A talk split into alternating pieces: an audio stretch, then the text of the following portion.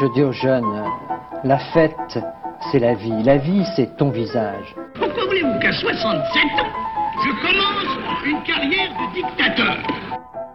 C'est que vous êtes un homme du passé. C'est ce qui m'a frappé. Vous êtes un homme qui est lié au passé par toutes vos fibres.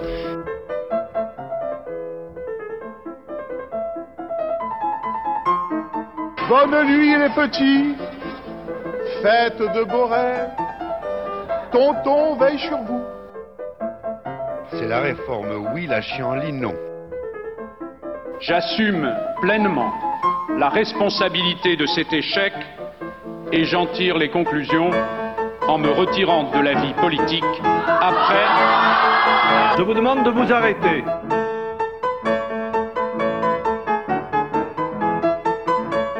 J'ai décidé de dissoudre l'Assemblée nationale. Bonjour à tous, bienvenue dans cette nouvelle édition d'Escapade, une édition un peu particulière, certes c'est la septième, mais nous avons euh, mon camarade Denis qui n'est pas cette fois-ci à côté de moi. Euh, mais par contre, il est quand même parmi nous. Denis Salut Osgur, ça va? Ça va, ça va, et toi? Ça va. Et bonjour à tous nos auditeurs. Je vous salue bien bas de, de Meloulèche. Voilà, parce que. De Madia en Tunisie. Voilà. Et euh, malgré les difficultés que nous avons à avoir Internet, nous sommes toujours là pour vous, fidèles auditeurs. Voilà. Qu'il advienne pour les événements à la distance. Donc euh, voilà, votre émission est un peu particulière aujourd'hui puisque je suis euh, moi à Baraqueville au fin fond de l'Aveyron et pendant que Denis est en Tunisie. Au fin fond de la Tunisie, à Meloulèche. Meloulèche. Une municipalité de 6000 habitants. C'est très bien. L'économie principale vient de la, de la, culture et de la plantation d'oliviers.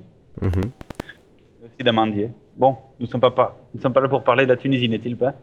Non, nous ne sommes pas là pour parler de la Tunisie, nous sommes, pas, nous sommes là pour parler d'une grande personne, une figure euh, de la 5e, de la 4ème République, de la Première Guerre mondiale, de la Seconde Guerre mondiale, bref, une figure du 20e siècle. Je te laisse euh, le dire, Denis, quand même. Monsieur le grand Charles, Charles de Gaulle. Voilà, magnifique. Alors, peut-être que tu peux commencer à faire une petite introduction sur ce qu'a fait Monsieur de Gaulle, le général, durant la Première Guerre mondiale notamment Voilà, alors, euh, comme vous le savez, Charles de Gaulle est avant tout un militaire de carrière, mal malgré qu'il qu eut des, des, tendances à, monarchiste au, dé au, début de sa jeunesse, c'est quand même avant tout un militaire. Et rappelons donc qu'il qu a combattu pendant la Première Guerre mondiale et même jusqu'en 1920 sur le front polonais, car alors, on croit tous que la Première Guerre mondiale s'est terminée le 11 novembre 1918 sur le front de l'Ouest, certes, mais sur le front de l'Est, il y a, il y a des, les Occidentaux, les, notamment les Anglais et les Français, qui ont, sous des noms divers et variés et masqués, envoyé des troupes, continué à envoyer des troupes pour soutenir la, la Pologne, qui, euh, qui était en, en qui était en combat face à la Russie, et c'est surtout contre la Russie rouge de Lénine, mais pour soutenir la, la Russie blanche de partisans du terrorisme dans la guerre civile russe. Et donc, De Gaulle a combattu sur le front polonais jusqu'en 1920 à peu près. D'accord. Mais bon, on s'égare en général, on s'égare.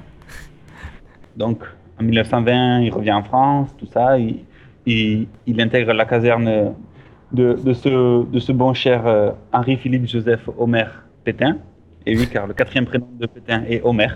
Oui, non, mais c'est important de le signaler. Et, euh, voilà. Et, tu vois, et donc, du, du coup, il, il, voilà, il, reste en caserne en France et tout, puis il se lance dans une petite carrière politique.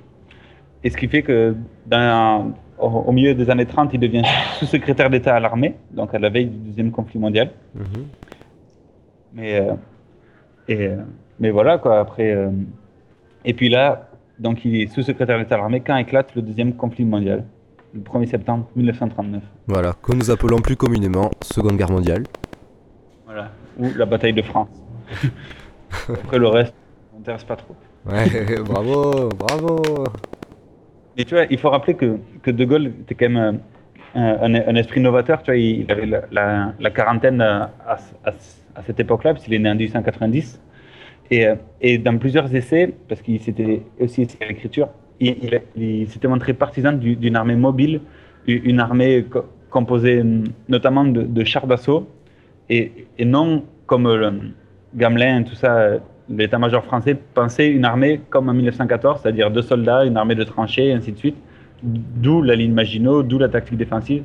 Alors que De Gaulle prenait plus plutôt une, ta- une tactique offensive, mobile, comme ont fait le- le- les Allemands euh, et qui nous ont éclaté, on va dire. Oui, voilà, la mine, c'était vraiment facile pour eux de. Voilà, la Belgique un jour, la France, pas de guerre plus. euh. Ouais, après, euh, c'était la tranchée de Sedan qui était réputée imprenable. Donc ça, Oui, voilà. pas la faute.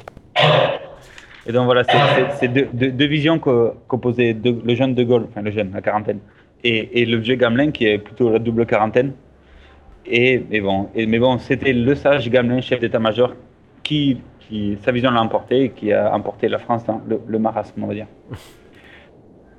Et bon, je pense que Gamelin avait autre chose à penser, euh, étant donné qu'il avait la syphilis, tu vois, il a un peu d'autre chat à fouetter. quoi Voilà. que de, que de conceptualiser la guerre. Mais bon, il faut rappeler aussi que, que De Gaulle est, est un brillant soldat. et Il, s'est illustré notamment à la bataille de, de Montcormet à- au- à- en mai 1940, où il fit re- reculer le, le- le chef d'état-major, euh, le général en chef de, de l'armée allemande, Guderian. Et Mhm. là, de, de Gaulle euh, contrôlait un bataillon de chars face à Guderian. Et c'est euh, un des seuls moments où, où l'armée française a avancé. Donc c'est peut-être ça qu'on a perdu.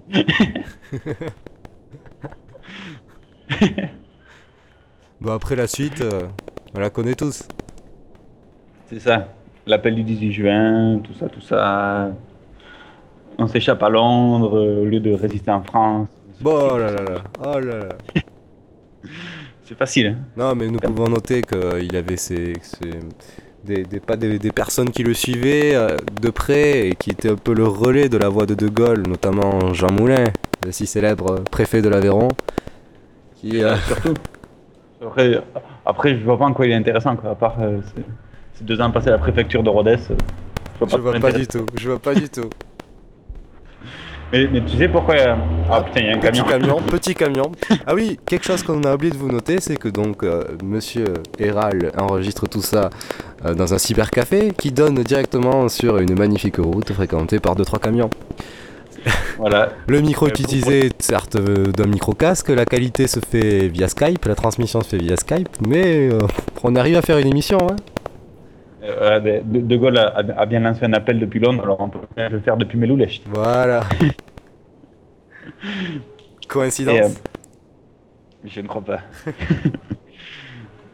Mais euh, est-ce que tu sais que De Gaulle n'était pas général quand même à l'époque? Euh, il s'était. que... Vas-y, dis. Non, vas-y, vas-y. tu- Non, non, vas-y. Et, que- et du coup, c'est qu- quand il était en exil à Londres pour orga- organiser la résistance, c'est là où il s'est auto- autoproclamé général. Et bon, Churchill l'a approuvé, mais je pense qu'il a un peu rien à foutre. C'est général ou lieutenant ou capitaine ou commando, je sais pas ce que tu veux. Commandant, pardon. Et, euh, et, et du coup, c'est. Et bien sûr, euh, Pétain ne, l'a- ne, ne l'a jamais approuvé quoi, en tant que représentant officiel de l'État français. Et du coup, au retour, retour en France en 44, c'était le général de Gaulle, alors qu'il a officiellement jamais été général euh, normalisé par l'armée, disons. bon, Paris, Paris outragé, Paris brisé, Paris martyrisé, mais Paris libéré, libéré par lui-même, libéré par son peuple avec le concours des armées de la France, avec l'appui et le concours de la France tout entière, c'est-à-dire de la France qui se bat, c'est-à-dire de la seule France, de la vraie France, de la France éternelle. Non mais voilà, donc euh, le, le débarquement allié du, du 6 juin 44, d'ailleurs c'est aujourd'hui, qui l'eût cru? C'est énorme. Nous enregistrons le 6 juin, oui, c'est vrai, c'est vrai. que, que des grandes choses sont passées le 6 juin. Et, euh, et du coup, que j'allais dire, oui voilà, donc euh, on, on le sait tous, euh, le débarquement allié, la bataille de Normandie. C'est-à-dire, il nous faudrait 10 heures pour en parler, donc euh, on, on- on fait une espèce d'énumération juste pour vous rappeler les faits. Voilà. Le but c'est qu'on fasse un focus sur une certaine partie de, de, sa- de son existence, Voilà. de sa vie. Parce que franchement, si on fait une émission sur De Gaulle, je pense qu'on peut faire plus d'une émission. Ah oui, c'est clair, c'est clair. Et du coup, on a été donc débarquement allié. Et là, De, de Gaulle débarque sur les, sur les plages de Bayeux où il se précipite de, de- de faire un discours pour montrer aux Alliés que c'est bien lui, le représentant de la. Voilà, et, et non, euh, comment il s'appelait l'autre euh, Guido, Guibo, je sais plus, il y avait un autre général en concurrence, bref. Et. Ah merde, ça m'énerve. Bon, et, et donc du coup, voilà, il montre que c'est lui le représentant de, de la France pour les Alliés, car la France est, est considérée comme un vainqueur de la guerre. Donc c'est grâce à ça qu'on a le siège permanent à l'ONU notamment. Et, et donc, euh, donc Alors De Gaulle, voilà, il vainqueur, vainqueur, euh, on était plutôt très très laminé quand même. hein. Ouais, mais après, quand même, euh, euh, on était là. Quoi. Dans les débarquements et tout, le, Ouais, le et puis, débarquement, il y, avait pas mal de. Il y a eu le quota minimum quoi. Ouais, c'est ça, je veux dire. Franchement, euh, ok, bien sûr, on était perdants, mais. euh, mais euh, On peut remercier plus les, les Anglais, les États-Unis et aussi le, le bloc de l'Est pour, ça- pour bien encercler l'Allemagne. L'Allemagne nazie. le Troisième Reich qui devait durer 1000 ans et qui a duré 12 ans. Bon. Du coup, donc voilà, donc De Gaulle est, est- prend la tête du gouvernement provisoire qui était composé notamment de, de beaucoup de partisans des FFI, Forces françaises de l'intérieur, dont énormément de partisans communistes. Et, euh, et je pense que dans le gouvernement provisoire, il y, a- y a quasiment que des gens de gauche, en particulier communistes, sauf De Gaulle qui est à la tête du gouvernement. Il y a quelqu'un qui a eu un passé un peu louche avec qui s'appelle François Mitterrand. Mais bon. on, on garde ça pour une autre émission. et, euh, et, et voilà, tu vois, donc, euh, donc, euh, donc de août 44 à, à la libéra- de la libération de Paris à, à janvier 46, Il y a, De attends, et- secondes, il y a un mariage ou quoi? Tu sais que ça, ça fait 4 jours, il y a, il y a 4 mariages consécutifs, tu sais. Ça savait, les gens ils attendent, euh, enfin, ils font ça au printemps et tout, et vu que le ramadan commence euh, dans 15 jours, du coup ils se précipitent un peu. Ah, Et du coup ça va faire. Je pense que cette semaine il y en a eu 3 minimum quoi. Bon, Une belle émission d'escapade, euh, voilà, euh, avec euh, les klaxons. Ah, le, le folklore. Eh, il arrivait la fête jusqu'à 1h30 du mat, je pouvais pas dormir, ça me saoulait. bon, bref. Et, euh, et du coup, tac, de, de Gaulle prend la tête du, du GPRF, gouvernement provisoire de la République, un vrai gouvernement de gauche, avec à, à sa tête un homme bien conservateur qui est Charles de Gaulle. Et là, je pense que Osgur peut nous parler des grandes réformes qui, ont structuré ce gouvernement provisoire et, et dont on voit encore l'effet aujourd'hui. Bah, D'abord la sécurité sociale, n'est-ce pas?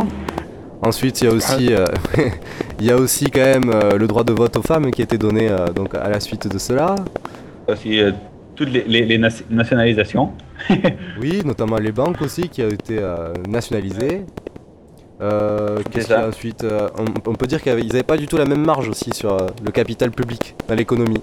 Puisqu'il s'est levé aux alentours de 50% à l'époque et maintenant il est que de 10% pour faire une comparaison. C'est ça. Il nous demande pourquoi euh, François Hollande ne peut rien faire au niveau de l'économie. Mais bon, bref. Après aussi, on peut, on peut dire que euh, euh, De Gaulle a gracié Pétain. Voilà. Puisqu'en fait, à la base, il, Et- était, il était condamné à mort comme beaucoup de gens euh, suite de la Seconde. Guerre mondiale.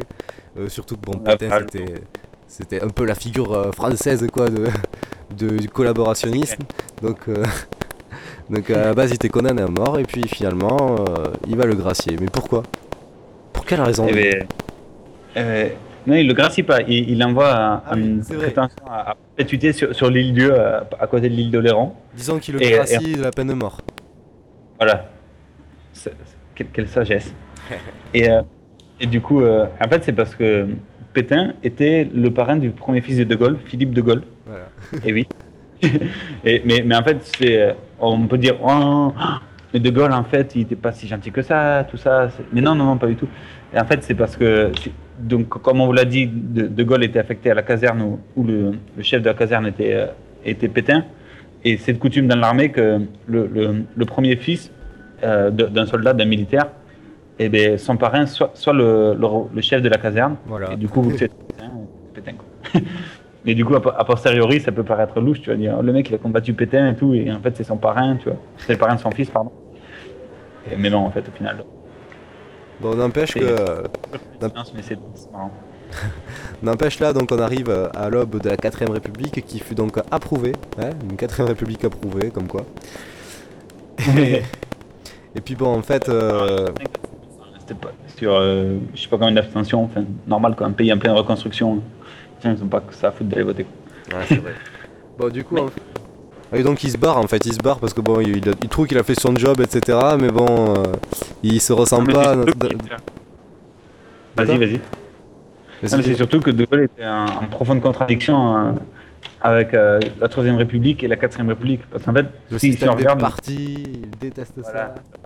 la Troisième République est un est un est une la Quatrième République est une Troisième République cachée en fait. Hein.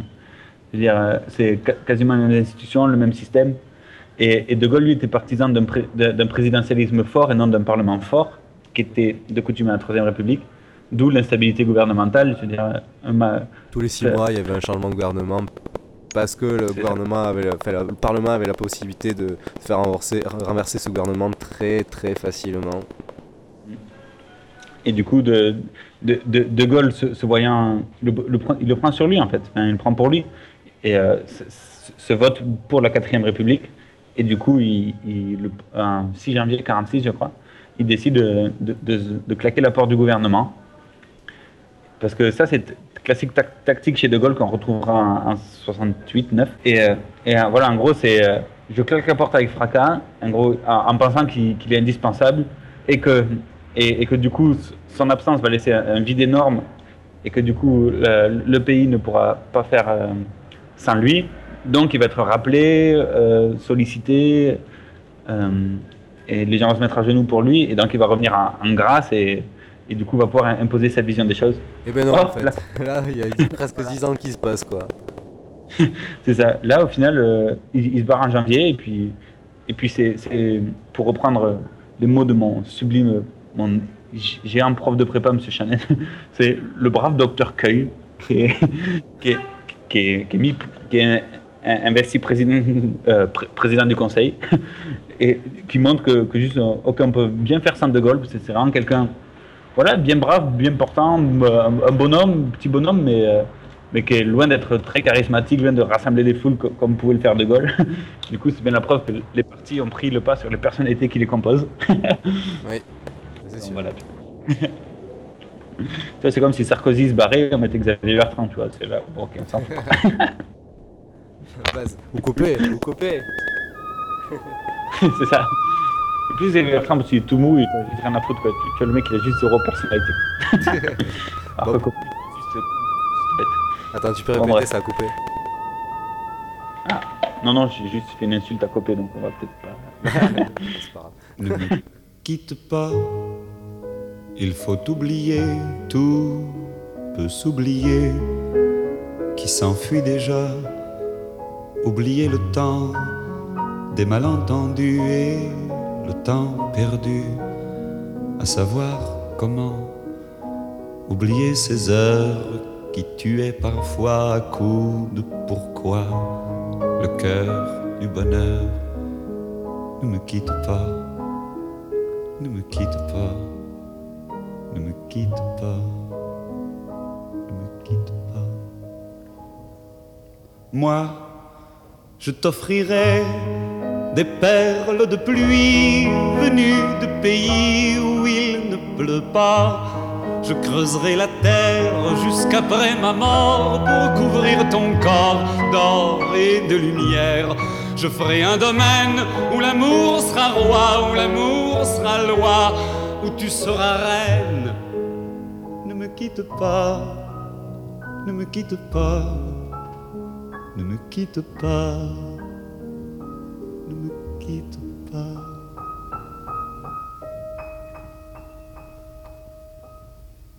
Ne me quitte pas, je t'inventerai des mots insensés que tu comprendras. Je te parlerai de ces amants-là qui ont vu deux fois leur cœur s'embraser. Je te raconterai l'histoire de ce roi mort de n'avoir pas pu te rencontrer.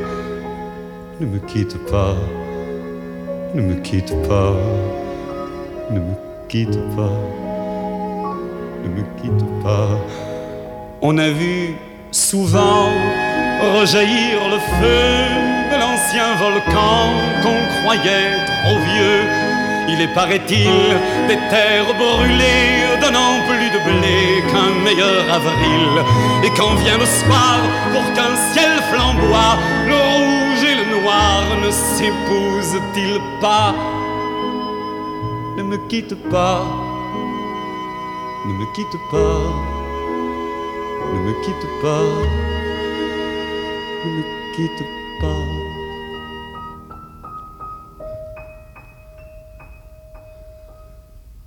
Ne me quitte pas, je ne vais plus pleurer, je ne vais plus parler, je me cacherai là à te regarder danser et sourire et à t'écouter chanter et puis rire.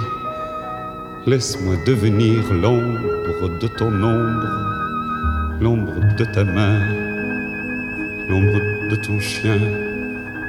Ne me quitte pas, ne me quitte pas, ne me quitte pas, ne me quitte pas.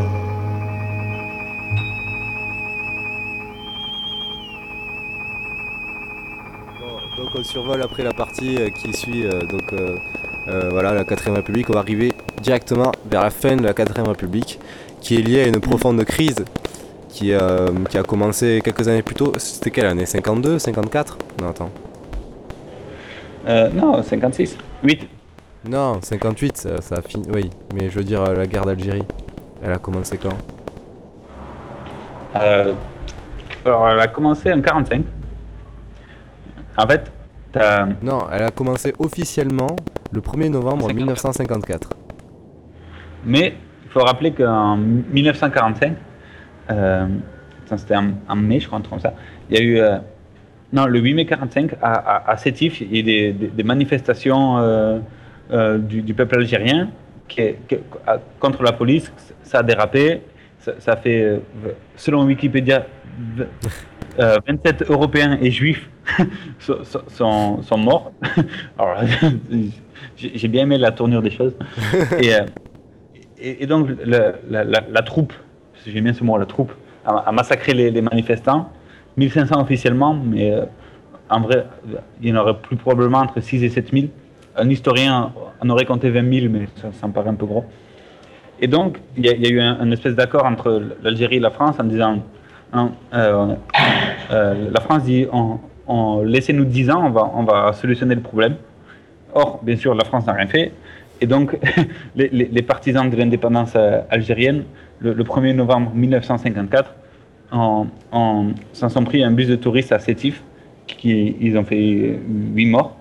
Et du coup, c'est le déclenchement de la guerre d'Algérie. Voilà, donc euh, quelles sont les revendications donc, euh, des Algériens via le FLN C'est tout simplement d'avoir euh, bon, à terme l'indépendance et dans un premier temps avoir les mêmes droits que les Européens, que les Occidentaux, puisque par exemple pour le droit de vote, euh, les Occidentaux avaient plus de poids lors du vote que, pour les, que, les, que les Algériens euh, natifs euh, originaires d'Algérie, les Algériens d'Algérie.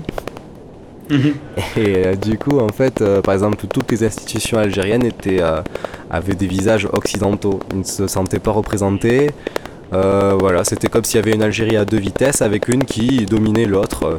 Une Algérie euh, euh, coloni- enfin, issue de l'empire colonial français euh, impérialiste, et puis euh, une autre Algérie euh, qui subissait et qui n'avait pas trop son mot à dire puisqu'il n'y avait pas les mêmes euh, égalités dans le traitement. Euh, voilà, il n'y avait pas d'égalité entre tous les euh, Français, puisqu'ils étaient tous Français. Voilà. Et il faut rappeler que l'Algérie était co- composée, crois, divisée en quatre départements français à Oui, l'époque. donc tu avais une partie qui était euh, autour d'Alger, autour de la côte, et puis deux autres parties qui étaient le Sahara, euh, ou alors une partie qui représentait le Sahara. Mm. Et donc il y avait un- million de, de pieds noirs européens et, et 8, mi- pour- et 8 millions d'Algériens. Voilà, c'est ça, c'est ça. Donc euh, il y a eu une crise qui s'est installée euh, petit à petit en Algérie. L'État ne savait pas trop quoi faire, s'il fallait donner l'égalité ou pas, donner plus d'indépendance ou au contraire réprimer, euh, réprimer justement ces différentes révoltes. Donc au final, ils ont commencé plutôt réprimer. Hein Ça c'était surtout dû à, la- à l'instabilité gouvernementale de la 4ème République Et, euh, tu vois, par exemple, tu avais Mendes France qui venait de signer la paix avec, euh, avec euh, l'Indochine, qui, lui proposait un, système, un plan de réforme qui allait à terme mener à, à l'autonomie de, de l'Algérie. Mais vu que l'Algérie était vraiment considérée française alors que l'Indochine était beaucoup plus loin, tu vois, mais du coup, il n'a pas été écouté. Et, et puis en 1955, en av- 26 25-26 avril, il y a eu les massacres de Constantine. Enfin, puis, enfin, et euh, tout, tout, s'est- tout s'est envenimé rapidement. Oui. Pour 1956, on envoie le contingent. Et là, c'est le début de la fin. Voilà, il y a le début du contingent, puis après aussi, euh, donc, euh, qu'est-ce qu'ils font? Attends. Ah ouais, comité de salut public. Mais ça, c'est après. Bah vas-y, explique alors. Bah, ça va être de- dans, en gros, on va résumer très brièvement parce que c'est euh, c'est- c'est un peu le, le bordel et en, en si peu de temps, on peut. C'est dur d'être exhaustif, comme bien souvent dans ces émissions. Mais tu avais deux, deux tendances. tu avais le parti du peuple algérien, euh, représenté par Messali Hadj, euh, qui, était, qui a été emprisonné et libéré en 58. Euh, mais, et tu avais le FLN, sou- soutenu par, euh, euh, euh, appuyé par Ben Bella, et, aussi sou- soutenu par. euh, au, final, c'est le FLN qui a, pris de plus en plus d'importance comme représentant du, peuple de libération algérien, et, était soutenu. il, avait que- quelques bases en, en- Tunisie, au Maroc, et il y avait aussi que- quelques hommes politiques d'extrême gauche, notamment communistes en France, qui étaient appelés des porteurs de valises et qui leur livraient des armes via la Tunisie. Via... Parce qu'il faut rappeler que la Tunisie et le Maroc sont devenus indépendants en 56. Et, euh, et du coup, c'est ce, FLN-là qui, petit à petit va prendre de plus en plus d'importance. Et, euh, donc, euh, son, son, leitmotiv était, je cite, Nous voulons l'indépendance d'un État algérien souverain, démocratique et social dans le cadre du principe islamique. Et, et, en- et ensuite, un peu plus tard dans le manifeste, il précise par tous les moyens, ils veulent l'indépendance. donc bon, ça, et donc tout, la situation s'en- s'envenime des années 56-7 pour euh, atteindre sa, sa crise aiguë en 1958. Et ah oui, il y a aussi Jacques Toustel qui, est- qui été un- nommé en 1956 gou- gouverneur euh, français en Algérie. Et lui était réputé gaulliste de gauche. Et petit à petit, avec le temps, il, il va rejoindre les partisans de l'Algérie française. Jusqu'au bout.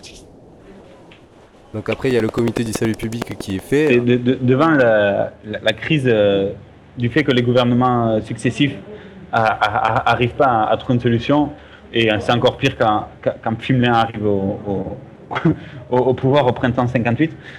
Parce que lui, c'est vraiment co- comme son neveu, quoi. Rémi de France 2, c'est vraiment. euh, on dit rien et on est, attend que ça passe. Et du coup. Euh, et, du coup, en fait, c'est le, des quatre généraux, Ma- Massu, Salan, euh, Jou- Jouot et, euh, et Charles qui, font, euh, qui font un putsch et qui, prennent le pouvoir à, Alger pour, dire, en, disant euh, il faut qu'on trouve une solution pour garder l'Algérie française. Et ils, en appellent au retour de De Gaulle. Donc ils font le putsch le 11 mai, je crois. Le, le 13 mai, ils crée- le comité de salut public, qui est un organe exécutif euh, du- d'urgence, du coup pour, pour prendre des mesures d'urgence et, urgentes et ra- rapides et supposées plus efficaces. Le 15 mai, ils organisent une manif euh, d'appel au général. Et, euh, et le 19 mai, le général dit dans une conférence de presse qu'il est prêt à assumer les pouvoirs de la République. et le 29 mai, le président Coty appelle au plus illustre des Français. Et donc, Voilà. De Gaulle est investi président du Conseil de la dernier président du Conseil de la 4ème République le 1er juin par 329 voix sur 553. Donc en fait, euh, de- il y avait De Gaulle qui avait trois axes euh, pour son, pour son mandat. C'était premièrement d'améliorer l'économie française, d'assainir les Mm. dettes euh, et euh, de, de- d'avoir des, des- un compte équilibré. Euh, deuxièmement, c'était euh, la guerre, euh, le problème d'Algérie, qui était donc Mm, de, de trouver une solution, etc. Il faut rappeler que ce comité de salut public est formé par des partisans de l'Algérie française. Voilà. Du coup, euh, ça c'est important. Et De Gaulle est rappelé par ces partisans-là, donc, donc il accepte l'investiture et tout ça. Donc il est rappelé pour l'Algérie française, il va vite retourner sa veste. Voilà. Et puis euh, le troisième pilier de son retour, c'était d'avoir des nouvelles institutions et donc euh, à terme une nouvelle république. Voilà.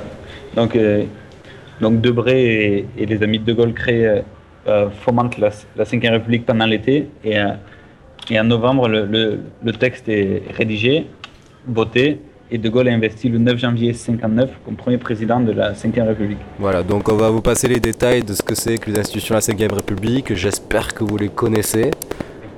C'est surtout qu'on se consacre sur l'Algérie française. Euh, l'Algérie gaulliste. non? Si, si, si.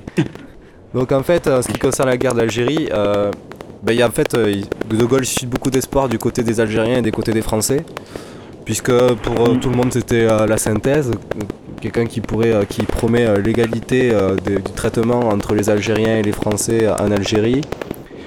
Euh, l'Algérie. euh, Voilà, euh, il proclame que qu'est-ce qu'il dit? Il proclame qu'à partir d'aujourd'hui, la France considère que dans toute l'Algérie, il n'y a qu'une seule catégorie d'habitants, il n'y a que des Français à part entière. D'ailleurs, il prononcera quelques, plus, quelques, quelques jours plus tard Vive l'Algérie française. Voilà. Bien sûr. Donc en fait, euh, au début, euh, qu'est-ce qu'il fait? Il essaie de. Enfin, il, il fait rien. Il, que- il fait que promettre en disant Bon, mais voilà, on va essayer de, de calmer le jeu, euh, d'avoir les mêmes droits, mais euh, en fait, c'est pas forcément suivi euh, de d'actes derrière. Voilà. Et même malheureusement, il va commencer à faire de la répression aussi à son tour euh, vis-à-vis euh, du FLN ou autre organisme ou autre manifestation organisée euh, à Alger, à Oran. euh. Ouais. C'est c'est ça le plan contradictoire. Quoi. Et, euh, et en fait, c'est- c'est le, général Chal, un des, un des quatre putschistes, qui, qui, qui- qui est nommé gé- général en chef de, de l'armée française en Algérie. Du coup, il prend le plan Chal, modestement intitulé. Et, euh, et donc, du coup, militairement, ce plan est un succès. Mais politiquement, euh, petit à petit, euh, cela tourne kazakh pour la France et, et, euh, et De Gaulle retourne sa veste pour, contre, pour l'Algérie indépendante. Ouais, et puis au final, il y a presque autant de morts, voire plus de morts qu'avant euh, qui est De Gaulle. Euh, Bien sûr. donc, euh, je- pour des Algériens, avoir cette, cette ambiance-là, c'était pas forcément au top. Donc au final, petit à petit, De Gaulle s'aperçoit aussi des méfaits de sa politique. Et euh, il se rend compte petit à petit qu'il n'y a peut-être qu'une seule voie qui est vraiment l'indépendance. Et euh, au début aussi, il était réticent. Des grosses pressions internationales aussi. Il y a des grosses pressions le- internationales et puis euh, RSS et le, FL, le FLN qui a été reconnu représentant officiel de l'Algérie en, en 59 à l'ONU et tout ça, tout ça participe d'un contexte qui fait que, que petit à petit De Gaulle retourne sa veste. Voilà. Et puis euh, au début aussi on peut dire qu'il était pas très très chaud pour euh, que l'Algérie soit un département à part entière de la France, puisqu'il y avait même euh, la possibilité d'avoir une réunification vraiment officielle entre la France et l'Algérie. Que l'Algérie soit vraiment comprise comme si c'était de la même manière que la métropole. Et qu'est-ce qu'il il a sorti une phrase que sortie d'autres tomes. attends, je la retrouve. Ah. Tu vas me la prendre, ça. Il a sorti Mon village deviendrait Colombey les deux mosquées. En fait, il redoutait euh, par la- par l'intégration en pleine et entière de l'Algérie dans la France que cela amènerait euh, beaucoup de beaucoup d'Algériens en France puisque le niveau de vie en Algérie n'est pas encore du tout du, du même que celui de la métropole et donc euh, le fait de faciliter euh, le voyage d'Algériens en France euh, pour lui, euh, voilà, il, craint- il cra- il- il craindrait euh, une grosse vague d'immigration euh, qui était euh, pas très très développée encore à cette époque-là. euh, donc l'intégration était plus facile euh, des immigrés. Et, euh, et voilà, il a sorti cette phrase Mon village deviendrait Colombey les deux mosquées euh, mythique. Grand- que- Quel grand, quel grand orateur. Ah, mais je pense que la, la- la meilleure phrase de.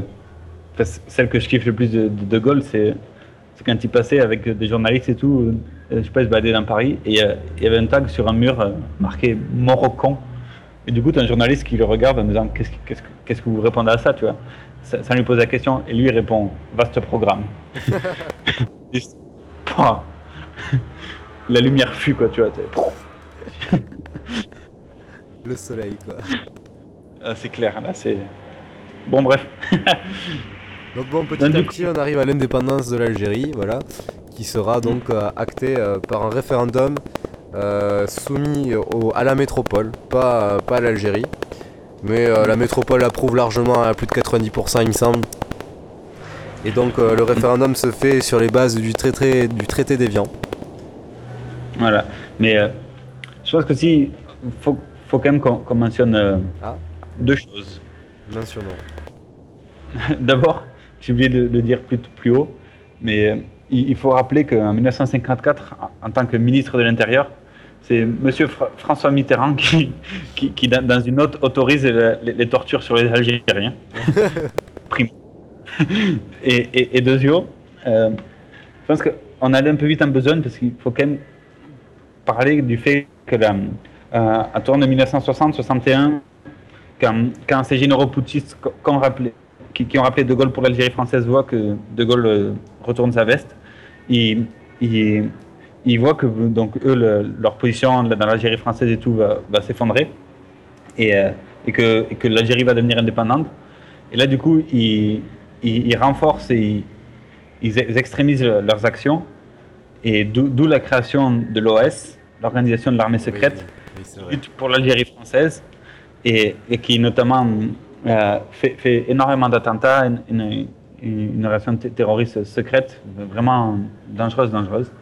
Et, et notamment, ils ont fait plusieurs attentats, dont celui du, du, euh, du petit Clamart qui, qui- qui, euh, qui a évité De Gaulle de, de justesse pour ben, son assassinat, tout simplement. On peut remercier Euh, la DS. En août 62, voilà. Ju- juste, juste après les, les accords d'Évian, pour le coup. Et du coup, ces, ces- ces gé- ces généraux-là ont fait le, en 1961 ce qu'on appelle le, push des généraux. C'est-à-dire ils ont, ils ont voulu euh, prendre le pouvoir, le, le pouvoir à Alger pour euh, une espèce de, de, euh, de l'Algérie, mais sous leur contrôle, quoi, pour à terme le ramener à la France. Mais euh, au bout de dix jours, vo- voyant que l'armée ne les a pas suivis, en fait, le- le- leur propre contingent ne les ont pas suivis, du coup, c'est- ils sont vite ridiculisés et tombés à l'eau. Et, et, et petit à petit, euh, voilà, comme tu disais, là, ils ont signé euh, les accords d'Évian qui ont commencé dans le secret, ont, abouti à la lumière du jour, hein, en mars 62, je crois, non Si, c'est ça, puisque à Espalion, il y, a- il y a le quai du 19 mars 62. Donc c'est ça. Ok. En tout cas, il, sera- il fera adopter par le référendum. Enfin. Mm.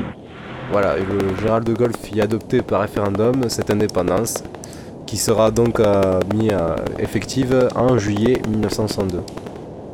Voilà. Et d'où la vague de migration de plus de 800 000 pieds noirs euh, en France. Parce qu'en fait, le problème, c'est que à la suite de ce, de ce référendum, à la suite de ces accords, euh, l'Algérie donc euh, a notamment désarmé déjà bon tous les anciens euh, généraux, euh, les harkis. Voilà, pour essayer de Ouais. prendre. euh, si le problème qu'il y a avec ce, ce- ce- ce traité, c'est que les, les harkis, qui étaient donc des, des militaires euh, d'origine algérienne qui ont notamment aidé pendant la Seconde Guerre mondiale, étaient, ont, ont été complètement délaissés par l'Algérie, euh, voire même euh, tués. On peut estimer qu'il y a environ 80 000 à 100 000 harkis qui ont été euh, tués. Donc il y a eu des gros massacres après aussi ce, ce- ce- ce- ces traités à Evian. Et euh, donc euh, les Européens aussi avec ce traité, bon, la première chose qui a été faite c'était de, de les rapatrier en France. Et les Français non plus n'étaient pas très très gentils avec les harkis parce qu'ils étaient exclus de ce, rap- de ce rapatriement. Donc euh, c'est super hein T'as les Français Ouais, ça. qui disent non vous rentrez pas vous êtes algériens et t'as les Algériens qui disent ah, ben hey on va vous tuer vous êtes pas totalement algérien. Ouais, c'est chaud quoi. C'est chaud, c'est chaud.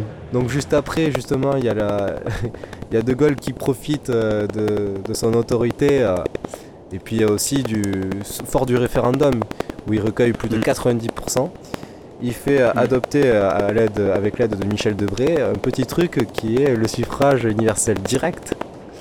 Voilà. Euh, de- aussi euh, au référendum, euh, donc qui obtiendra euh, 62% de oui.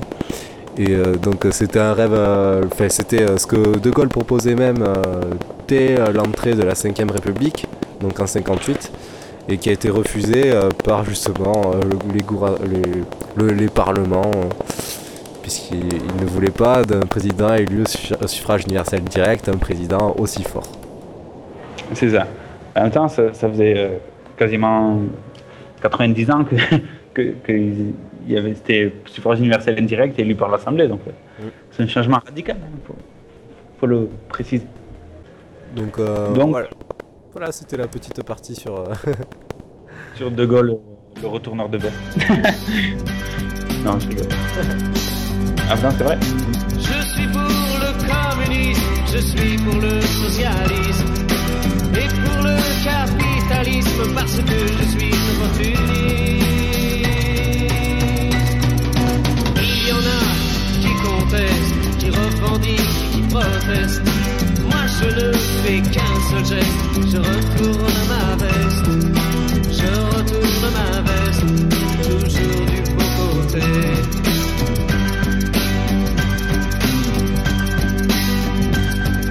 Je n'ai pas peur des profiteurs, ni même des agitateurs.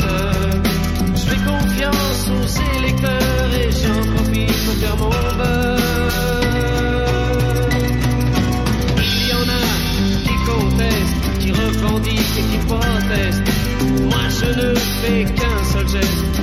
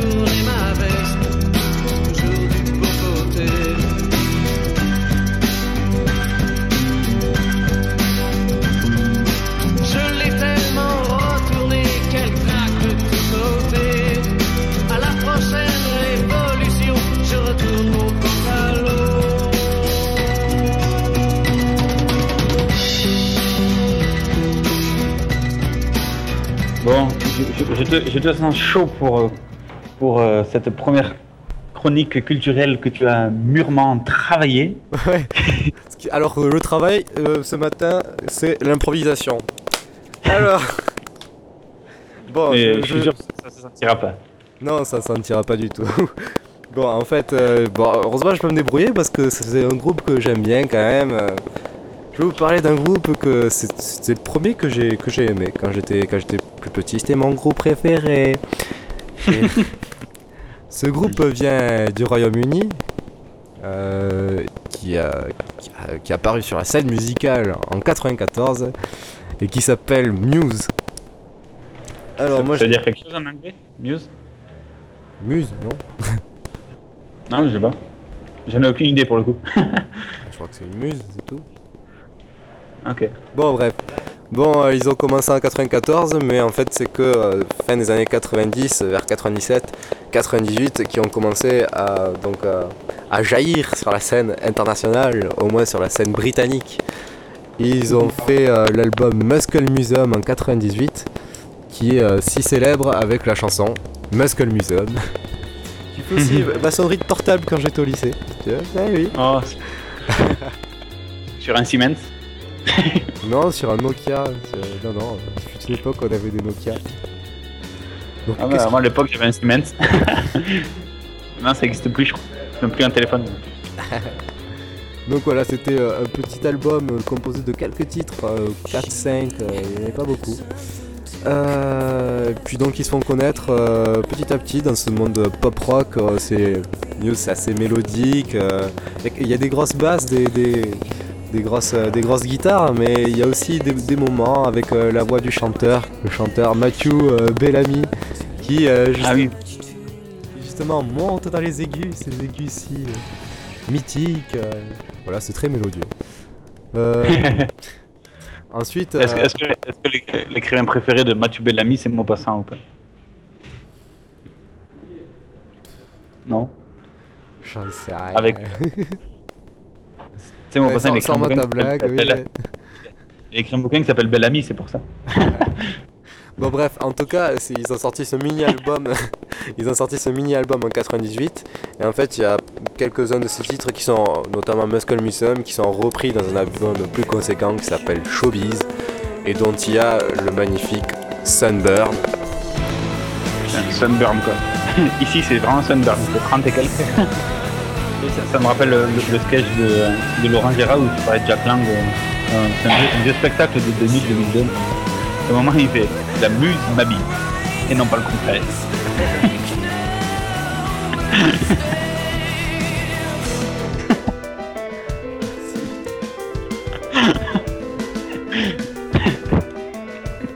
Pardon. Bon, ensuite, News sort le 17 juin 2001, je suis précis, hein.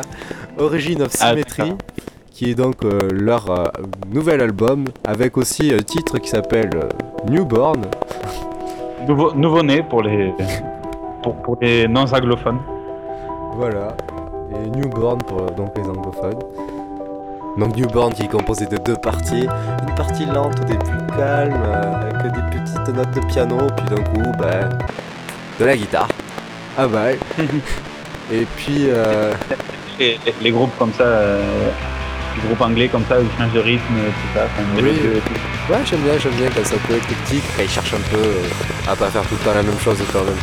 Je suis, je suis une personne par nature qui ne peut pas écouter euh, tout un album en entier ou tout un style musical pendant plusieurs jours. C'est vrai que je suis quelqu'un qui aime varier et donc aussi il y a cette variation, c'est même d'une musique, ouais, ça me plaît, ça me plaît. Ça c'est vrai.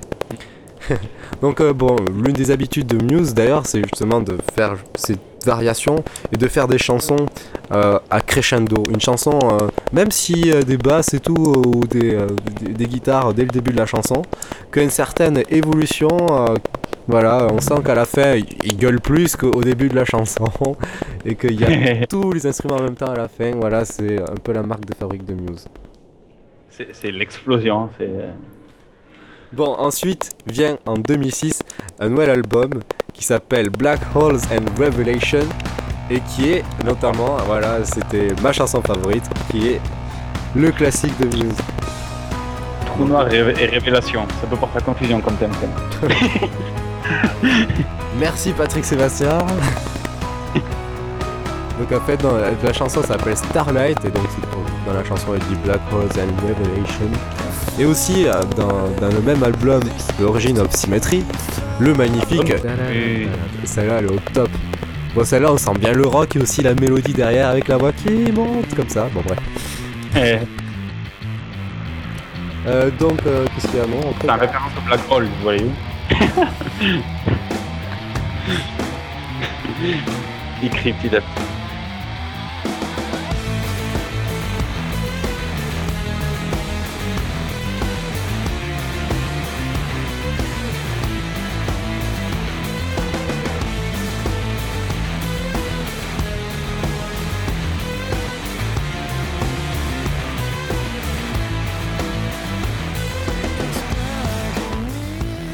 Après, en 2000, euh, de- de- le- en deux- entre 2009 et 2011, ils font la tournée de à la suite d'un nouvel album qui s'appelle The Resistance, qui est cette fois-ci plus pop mais électro. Il y a de nouvelles sonorités cette fois-ci électro. Et oui. Il vient de découvrir le synthétiseur. Ouais, le synthé, l'ordinateur même. Euh, c'est vrai qu'à partir de la milieu des années 2000, euh, quasiment tous les styles musicaux étaient influencés avec l'électro. C'est vrai, hein. la musique électronique, euh, l'ordinateur, on l'a partout dans la dance, dans la pop, euh, dans, dans le rap aussi, ils sont mis à mettre euh, de la musique, Ouais. euh, voilà, de l'électro. On peut citer le magnifique euh, Booba. non. Qui est resté fidèle à ses traditions euh, millénaires. Et Rouergat. Du texte, du texte. Bon, Muse n'étant pas un groupe de cabrettes, est un groupe intéressant. Je... Continue, cher ami. En tout cas, l'album commence par euh, le magnifique Uprising, qui, encore une fois, illustre, euh, une, une illustration de une démonstration de ce qu'est euh, une chanson en crescendo. Voilà. Ça veut dire soulèvement.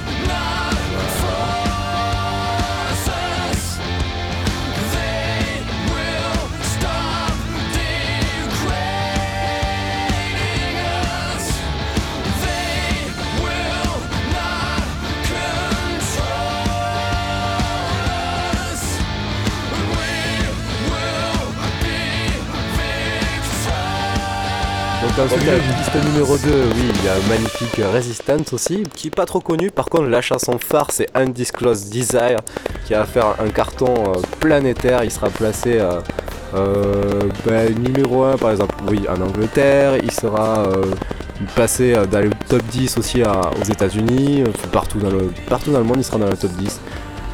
L'album Resistance aura été en meilleure position En Al- en Allemagne, en Australie, en Autriche, en Belgique, en Danemark, en Espagne, en France, en Italie, en Nouvelle-Zélande, bref, un carton planétaire avec cette, euh, cet album-là. Quelques années plus tard, ils ont sorti un nouvel album qui s'appelle The Second Law avec aussi euh, une chanson qui est passée en radio en France. C'est pas autant une réussite que l'année avant, mais bon, ils ont sorti Madness. Et puis donc cette année, ils ont sorti un nouvel album qui s'appelle Psycho. Et donc euh, justement, le premier titre a été Psycho, on va dire, en anglais.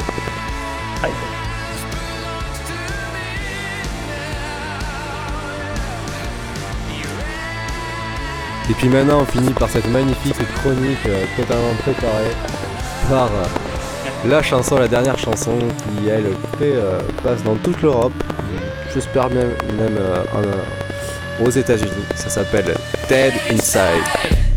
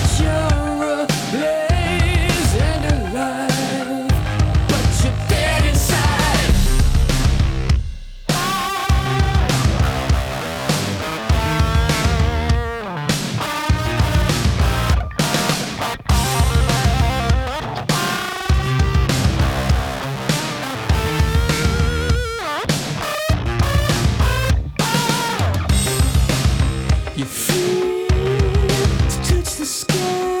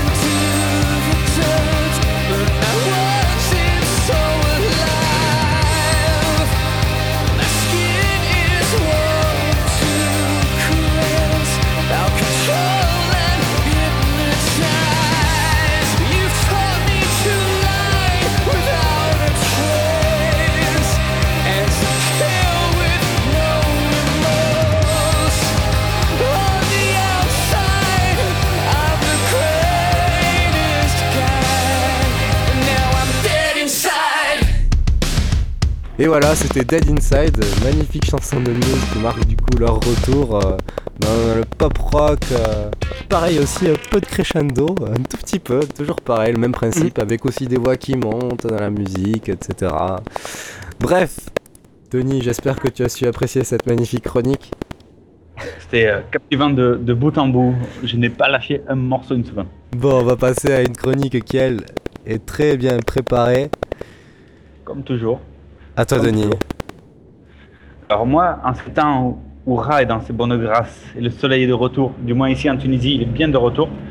Alors, à et peut-être que pour, le- aussi. pour les incultes, peut-être euh, faudrait dire qui est Ra. Alors, euh, quand même. Bon, non, Ra, Ra, c'est c'est le dieu du soleil chez, chez les Égyptiens. voilà. Et, euh, donc moi, je vais vous amener loin de l'Angleterre, dans un pays où il fait toujours beau, un pays où il fait toujours chaud. Do Brasil, do Brasil, do Brasil. Parte com dinheiro, com festa, é. Se tiver, tá bom. Se não tiver, a gente arranja. Arranja sim. Vai daí! Uma noite congelada, quem nunca abre o pé, pega a frieira. Um casarão de luxo, cheio de ouro numa banheira.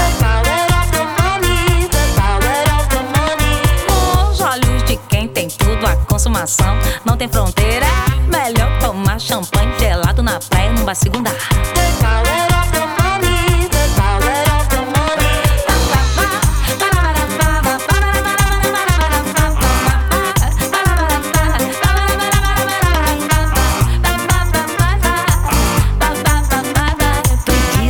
Luxúria,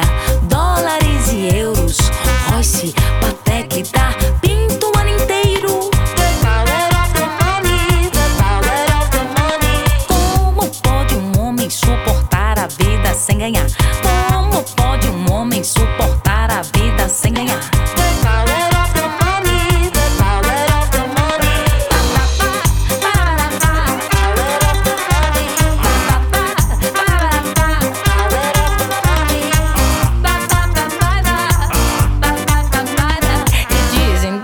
Imoral não traz a tal da felicidade criticado, massacrado, odiado pela sociedade dólares, euros caiam na minha cabeça. Dólares, euros caiam na minha cabeça. Não, não desapareçam não, não desapareçam. Sound sistema em volta da piscina. Festas, amigos, caviar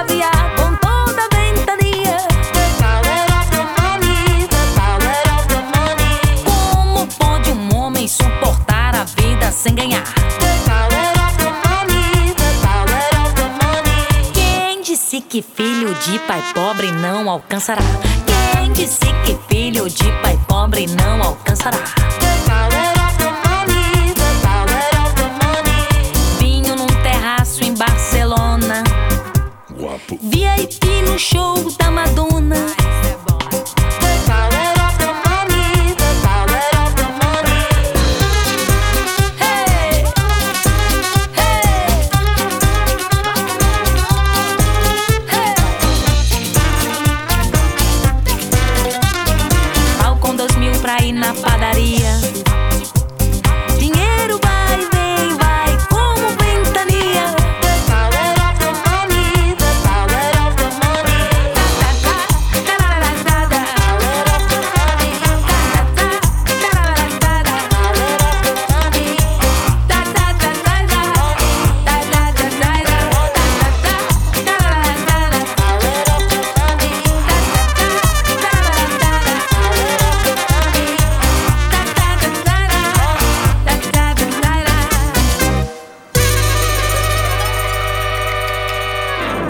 Et oui, nous sommes au Brésil, plus précisément à Rio de Janeiro. Bienvenido au pays de Flavia Coelho. Et oui, ce- petit mais esquive bout de femme est une grande artiste, complètement extravertie, inarrêtable, complètement folle, et ne sachant pas le mot brésilien, on va dire euh, loca. Loca. Loca, loca. De type shakiresque, tu m'expliques. Petite, excellente chanteuse, merveilleuse danseuse et experte comme nulle autre du déhanché. Et Euh, surtout, juste- déesse de la bonne humeur et de, sa, de la transmission de bonne humeur. L'éc- L'écouter nous rend heureux, nous redonne le sourire, tout simplement. Est-ce que, est que tu es un peu amoureux de Shakira? Euh, C'est la femme de ma vie, donc euh, oui. C'est beau, c'est mignon Mais elle le sait pas, en fait, c'est ça le problème. Oh. Mais quand elle le saura, tu voir. Elle sera comblée. Mais, question d'intégrité et d'objectivité, il manque à Flavia Coelho un petit je ne sais quoi pour qu'elle atteigne les sommets, le mont Olympe de la chanson. Et du coup, Shakira. Shakira. Peut-être qu'un des cailloux dans, dans sa sandale de carioca réside sûrement dans, dans la beauté du langage et de, et de ses, ses interprétations. C'est pas parce que le portugais est parlé sur quatre continents qui fait que le portugais brésilien est agréable à, à- à l'oreille. Moi j'aime bien, moi j'aime bien, je trouve que c'est chantant. Ah ouais, moi je trouve qu'il y a trop de S au mètre carré. quoi. Et euh, Ok. Bacalaos. Bref, on s'égare, on s'égare. Cette jeune et splendide carioca, car les carioca sont les habitants de Rio de Janeiro, et, euh, mais aussi elle est danseuse de carioca, bien, bien mieux que Gérard Darmon. Et, dans le style, est et euh, est installée depuis euh, environ trois paires d'années à, à Paris, où son talent musical a pu éclore au rayon de la ville lumière, et ce pour notre plus grand plaisir. Voilà la carioca, Rio dans mon samba, mon pays vite au fond de moi. Mais j'ai quitté ma terre e toi devant j'ai pris la mer. Je povo guitarra en l'air. Tanto contraste, sem data de validade. O que sinto nessa cidade uma história de amor e paixão. No cruzamento, trânsito lento, insuportável. Tô chegando no elevado da perimetral. Não quero me gabar, mas nem todo mundo tá no ônibus lotado com a vista pro mar. Eu aproveito cada minuto dessa viagem pra analisar os prós e os contras de deixar tudo pra lá. Hoje foi Deus quem quis, vou embora pra Paris. Quem sabe buscar algo novo?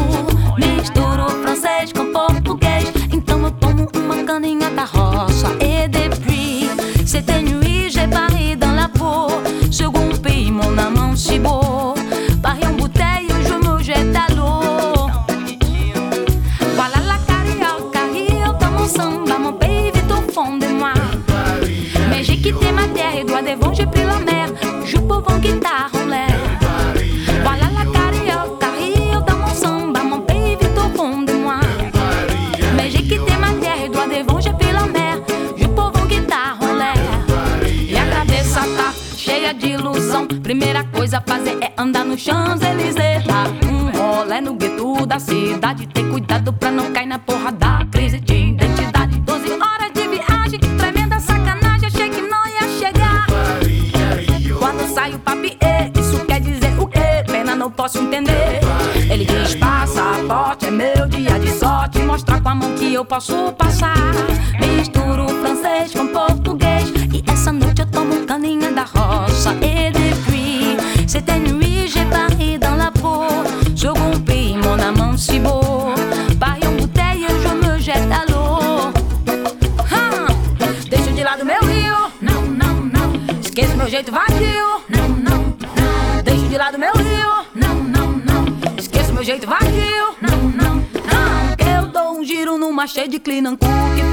igualzinho ao mercado de Bangu. Então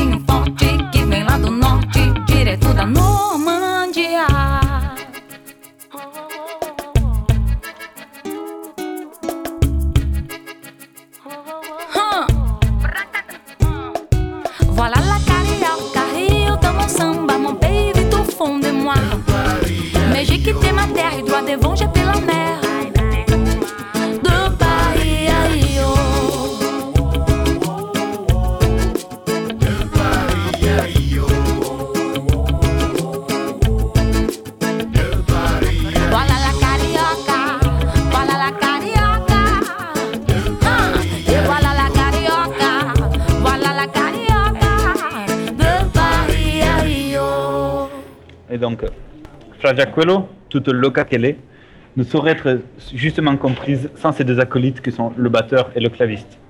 Le premier, un vrai guada, décalé guada, bien trentenaire, des dreads, une barbe blanche, et sur scène, il est tapis dans, dans l'obscurité de son instrument.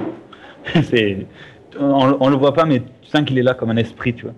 Et, et euh, quand, on- quand je l'ai vu sur scène, bon, à un moment, il y a Flavia Colo qui est parti en coulisses et, et lui, il, a pris le micro, il, il est- il a commencé à, je sais pas, à, faire, à faire des sons, je sais pas, une voix, un gros baryton, enfin, je sais pas comment dire, complètement impressionnant quoi. D'accord. Une prestation qui ne peut se comprendre qu'en voyant le show scénique, comme chez de nombreux artistes. Quoi. C'est vrai, c'est vrai, c'est vrai. Ça, Il y a des artistes qui le sont sur, euh, sur euh, les CD, les différents disques qui sortent, les singles, les albums, et il y en a d'autres qui sont complètement complémentaires avec leurs prestations sur scène.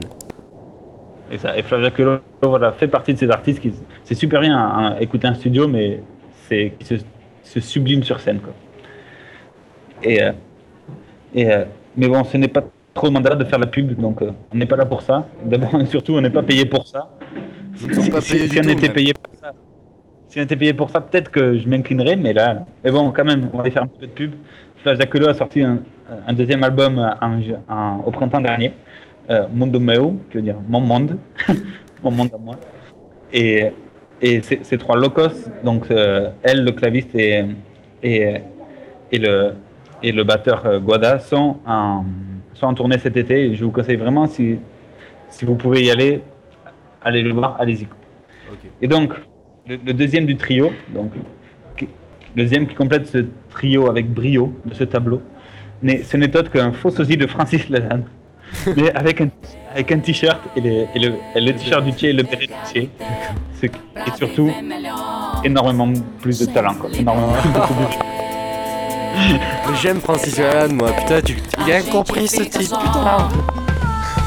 Por que tanta violência nesse mundo? De pensar nem um segundo. Que isso vai virar. Olha que quanto vale porque pede a paz. O incompetente faz guerra. Olha que eu já tô cansada é, de ouvir falar do sofrimento da favela. Então por que ninguém quer resolver? Porque ninguém quer melhorar. Que eles só querem reprimir. Todo mundo só fala em expulsar. Eu digo se você pode, se você quer. Se você sabe, tudo é possível. Chegue com jeito, saiba o direito, saiba o respeito. Eu vou te contar o que faço cada vez que eu tenho um problema. Penso em liberté, égalité, fraternité, liberté, égalité, pra viver melhor. Sem liberté, égalité, a gente fica só. Ah. Donc sur scène, à nous d'avoir une guitare magique, vraiment sa guitare elle est trop trop stylée. Flavia Colo c'est surtout 1m50, 60, une vraie dynamite quoi, qui, rendrait fier Alfred Nobel, inventeur de la dynamite pour ceux qui ne le savent pas. Voilà. C'est- C'est vraiment une bombe pleine d'énergie qui, qui nous explose à la figure pendant deux heures, hors rappel, parce que ça a duré deux heures, deux heures et demie.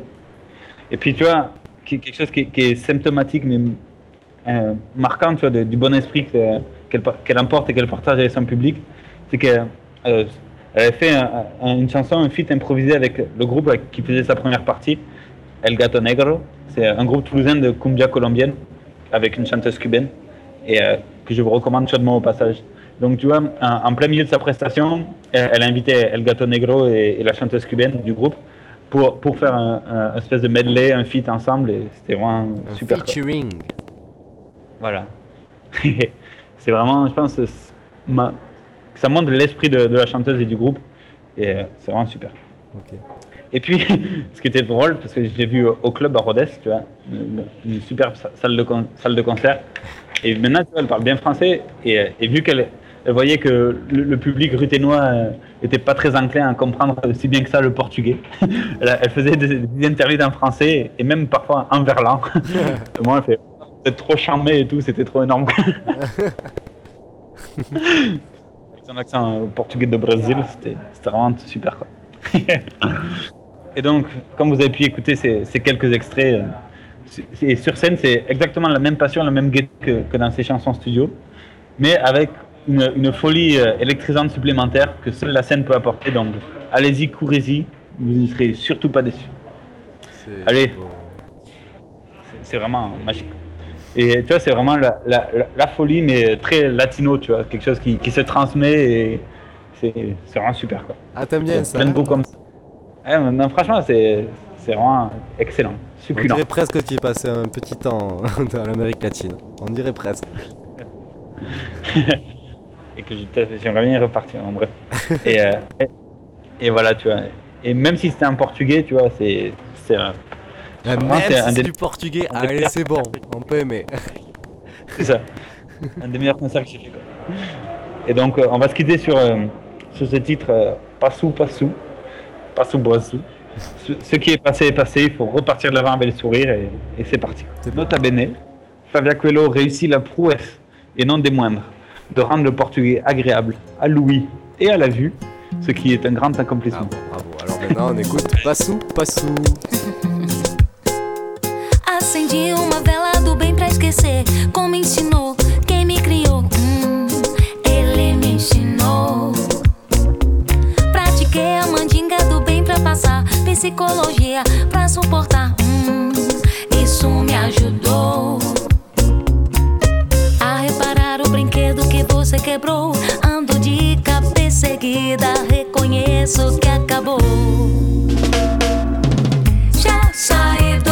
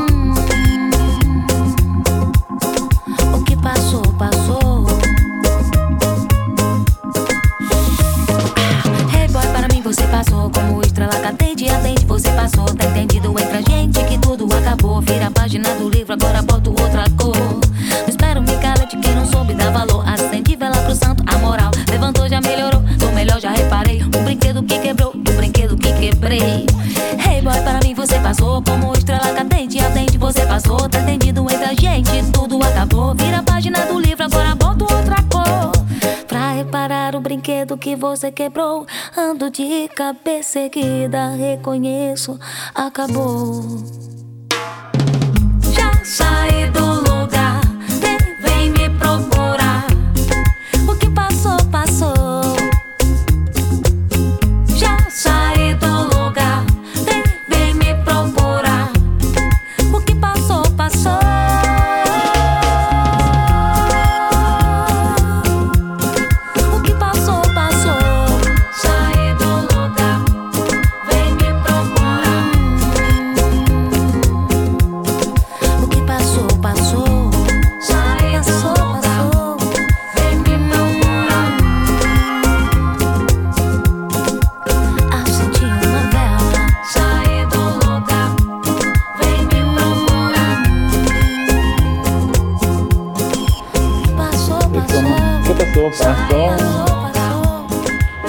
Bon, nous, nous voilà rendus.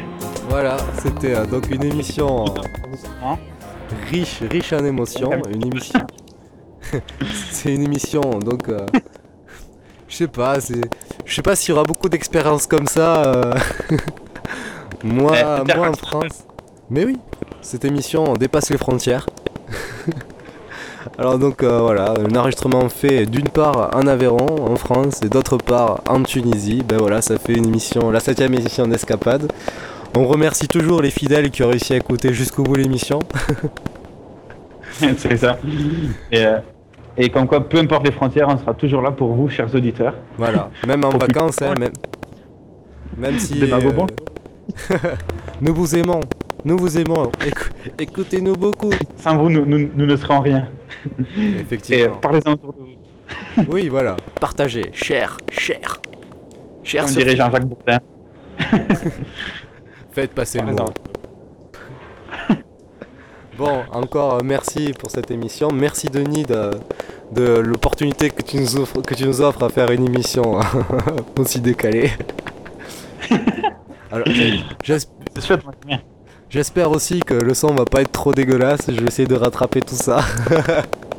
Ça, bien du courage, mais bon. Voilà, on se retrouve euh, très très prochainement. hein. Il y aura encore euh, des escapades durant cet été. Euh, L'escapade le prochain, je sais pas. Je sais pas sur qui. On a des idées. Hein Il y en a une peut-être qui se démarque euh, plus que l'autre. On n'a pas de pétrole, mais on a des idées, donc euh, on avance, on avance.